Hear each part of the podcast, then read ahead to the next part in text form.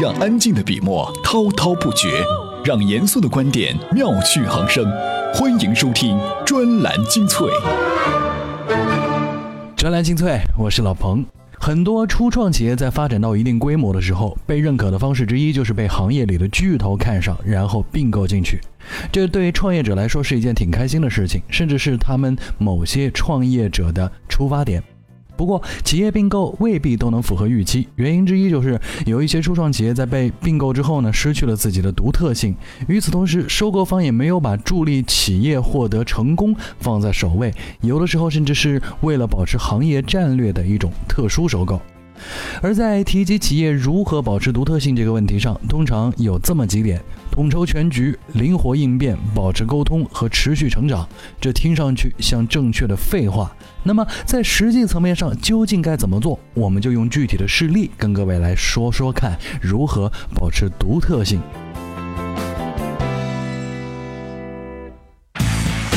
专栏精粹今日话题：谷歌重组真的那么重要吗？难道拒绝评论是为了获得内心满足？为什么说标签是互联网内容的救命稻草？怎样描述愤怒才会更精确？专栏精粹为独立思考的经营者服务。前两天，谷歌重组的新闻在业内引起了强烈的反响。从多数评论来看，是看好的人居多，甚至有些媒体人还长篇累牍般的进行了解读。而谷歌重组真的就有我们业内分析的那样复杂以及积极吗？或者说，对它的解读是不是过度了？这件事情可能并没有想象的那么大的借鉴和启示意义。下面这篇文章，我们就来听听专栏作家孙永杰先生对这个事情的独特见解。专栏文章：过度解读，谷歌重组真的那么重要吗？作者：专栏作家孙永杰。从这次重组的内容看，谷歌做的是一件什么事情呢？实际上就是将挣钱和花钱的部门分开。为什么要这么做呢？在过去几年中，谷歌的核心业务搜索广告年增长率只有百分之二十左右，谷歌的财政业绩也已经连续五个季度不能满足分析师们的预期，它的股价在过去一年下跌了百分之八。与此同时，尽管谷歌花费相当多的资源投资于未来技术，但还不能将这些创新项目变成盈利项目。谷歌百分之九十的营收依然来自广告，这大部分要依赖其搜索引擎。而随着智能手机不断蚕食笔记本电脑和台式电脑的用户基础，数字广告业务正在发生巨变。作为谷歌广告业务的主要竞争对手，Facebook 已经通过转型迅速获利，且在移动广告市场正在赶超谷歌。从这里可以看出，谷歌的核心业务自身在减缓的同时，也正遭遇对手越来越大的威胁。更令谷歌担心的是，2014年谷歌移动广告收入中90亿美元来自 iOS 设备，谷歌自家的安卓系统设备创造的广告收益为30亿美元。如果苹果更改默认搜索引擎，谷歌的广告收益大概会下降百分之十三。也就是说，虽然安卓占据了移动市场近乎百分之八十左右的市场份额，但其盈利能力远不如对手苹果，甚至还依赖苹果的 iOS 平台。所以，从核心业务的角度看，谷歌的这次重组是为了聚焦核心业务，即不再受到其他所谓投入和创新部门的干扰。毕竟，这是谷歌生存和发展的基石。再看独立出来的、尚未给谷歌带来实质性营收和利润的各部门，大家都知道，这些部门让谷歌在无人驾驶汽车、谷歌眼镜以及光纤项目，甚至太空探索项目上投资巨大。虽然为谷歌带来不少关注力，不过就如同当年的微软一样，同样在研发方面进行过巨额投资，但是回报甚微。而实际上，股东们也开始在质疑谷歌所谓的创新项目究竟何时能够转化为真金白银。因此，谷歌必须要把花钱和挣钱的部门区分开来，让自己股东和投资者们清晰看到究竟哪个部门在花钱，甚至花钱最多，但却收效甚微。而鉴于谷歌之前有大幅砍掉无果新项目的习惯，从这个角度看，这些独立出来的创新部门可能并非完全是为了鼓励创新和发展，可能是更便于被砍掉。说到这里啊，归结谷歌重组这个事件的内容，无非就是将挣钱和花钱的部门分开。而它所揭示的实质是什么呢？与任何公司一样，谷歌的创新也不能保证一定在商业上能获得成功。在很多情况下，发明革命性产品的是一家公司，而把这些产品商业化的却是其他公司。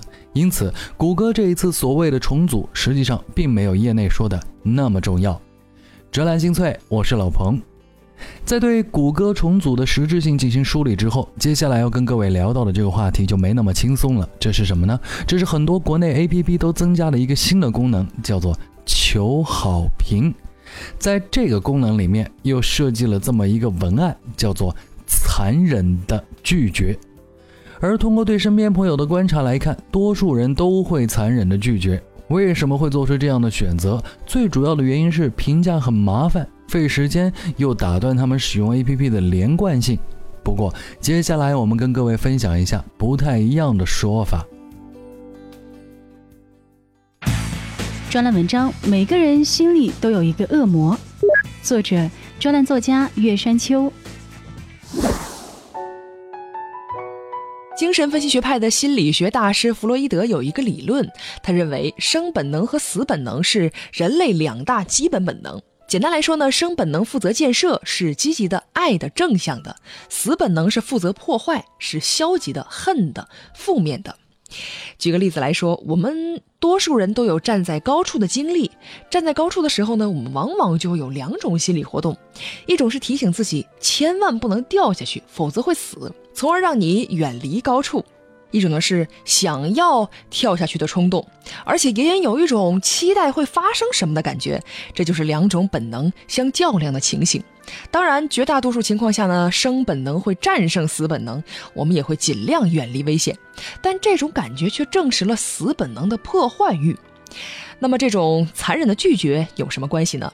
死本能的破坏欲呢，会使人们选择破坏性的行为，残忍的拒绝，从而获得满足感。日常生活当中，我们的破坏性行为呢，多数的时候都是被压抑的，是不被允许的。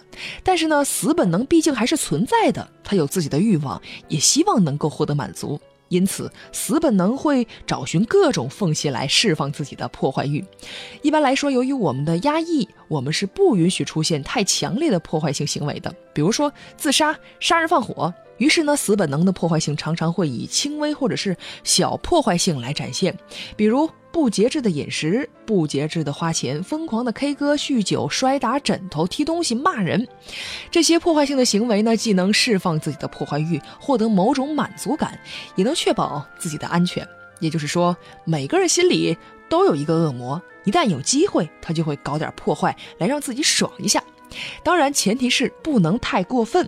残忍的拒绝这个选项对于我们来说，正好是能够让我们自己处于安全状态下，但又能稍稍释放一下内心破坏欲的破坏性行为。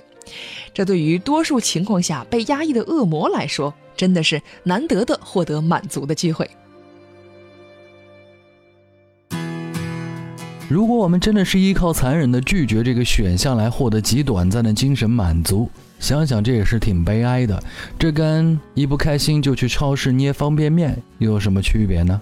而很多人之所以在多数情况下是被压抑的，是因为自己被禁锢在了信息的孤岛之上，持续性的获取和沟通同样的信息。对海量信息进行归类和整理等等，产生的效果有的时候近乎就是停滞了，而这会容易让人产生孤独感，进而引发压抑或压抑得不到解决。有的时候，我甚至觉得残忍的拒绝看上去这是一个道德绑架一般的文案方式。面对海量资讯，不是每个人都能从容不迫。要追赶时代，就没有发呆的机会。不是我们放弃思考，而是要给自己更好的选择。欢迎收听专栏精粹，让大脑吸收更精致的智慧讯息。今天各位在我们的微信公众号“充电时间”当中回复“大数据创作”，我们用大数据分析来告诉各位什么样的文章能被疯狂的转载起来。这是关于文案的另外一种玩法。专栏精粹，我是老彭。刚才我们说到的，不对信息进行归纳和整理，就容易产生信息停滞效果。那么，如何解决这个问题？在互联网内容大爆炸的当下，贴标签无疑是救命稻草。而所谓的贴标签呢，它实际上就是一些概括性的词汇或短语，用来描述某一内容。这些内容最常见的形式就是文章，但也可以是一件商品、一段视频、一张图片、一首歌、一段评论、一个联系人等等。几乎一切互联网内容都可以被打上标签。那么它的具体价值又体现在哪些方面呢？专栏文章《标签：互联网内容大爆炸时代的救命稻草》，作者：互联网撰稿人罗超。为什么我们要给互联网贴上标签？一个背景是互联网内容量正在与日俱增，在外部内容大爆炸之后，移动互联网时代，随着生产成本的大幅降低和生产方式的巨大革命，互联网内容正在爆炸式的增长，内容迎来更大规模的膨胀。如果说外部内容是原子弹级别，那么移动互联网带来的内容则是氢弹级别。首先，腾讯等互联网巨头开始投入巨资自制或扶持内容。这吸引着民间力量去生产大量的优质、专业和长尾内容，而这些内容形式非常多样化，表情、动漫、视频、文学、文章，PGC 的模式体现的淋漓尽致。其次，平台化的思维让人人成为内容生产者，互联网产品都在平台化。网易新闻本来是采买和自制内容为主，跟帖、横空出世之后，用户成为内容的再创造者。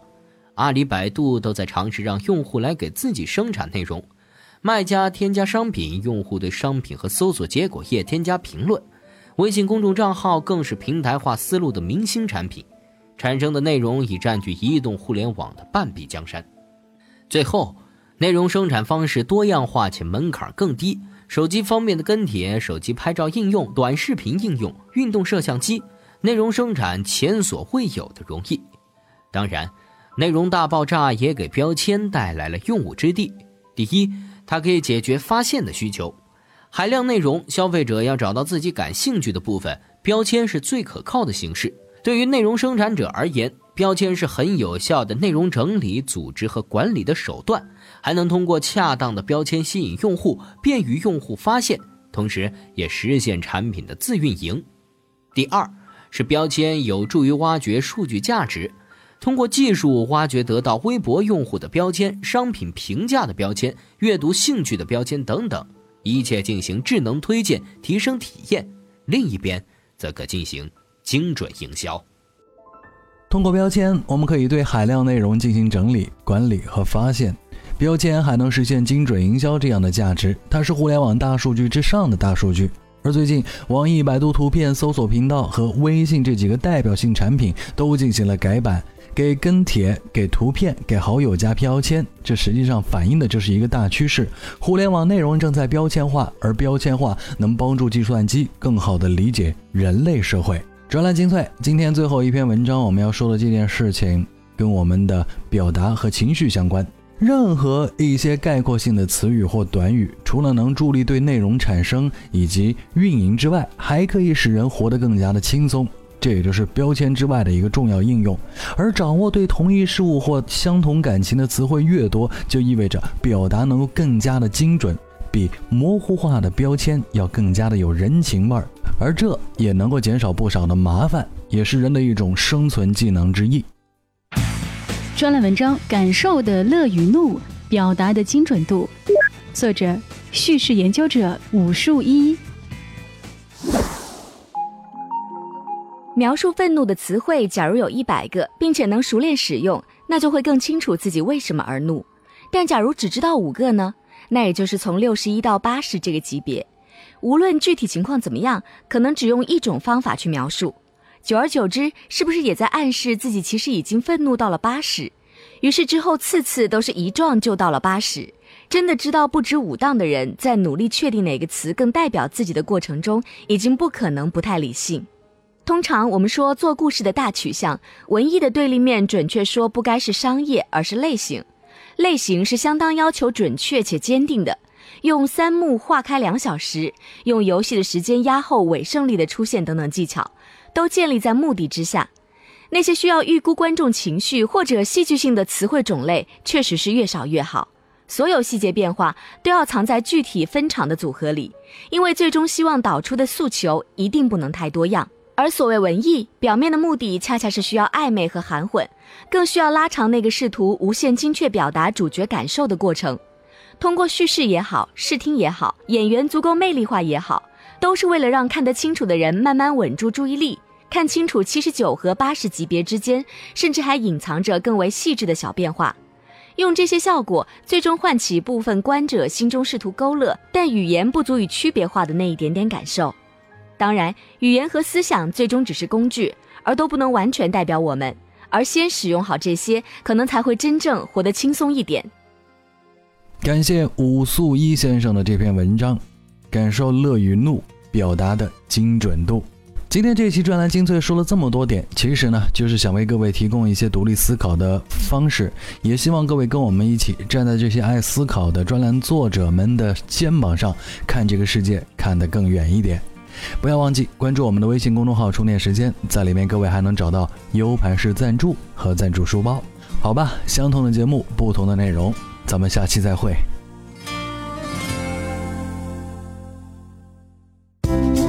怎么样关注我们的微信公众号呢？您在微信内搜索“充电时间”，就可以找到加 V 的我们了。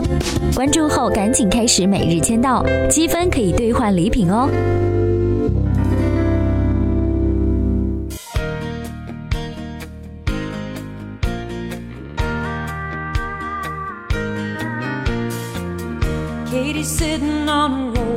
Front porch, watching the chickens peck the ground. There ain't a whole lot going on tonight in this one horse town. Over yonder, coming up the road in a beat up Chevy truck. Her boyfriend Tommy is laying on the horn, splashing through the mud and the muck. Her daddy says he ain't worth a lick. When it comes to brains, he got the short end of the stick. But Katie's young and man, she just don't care. She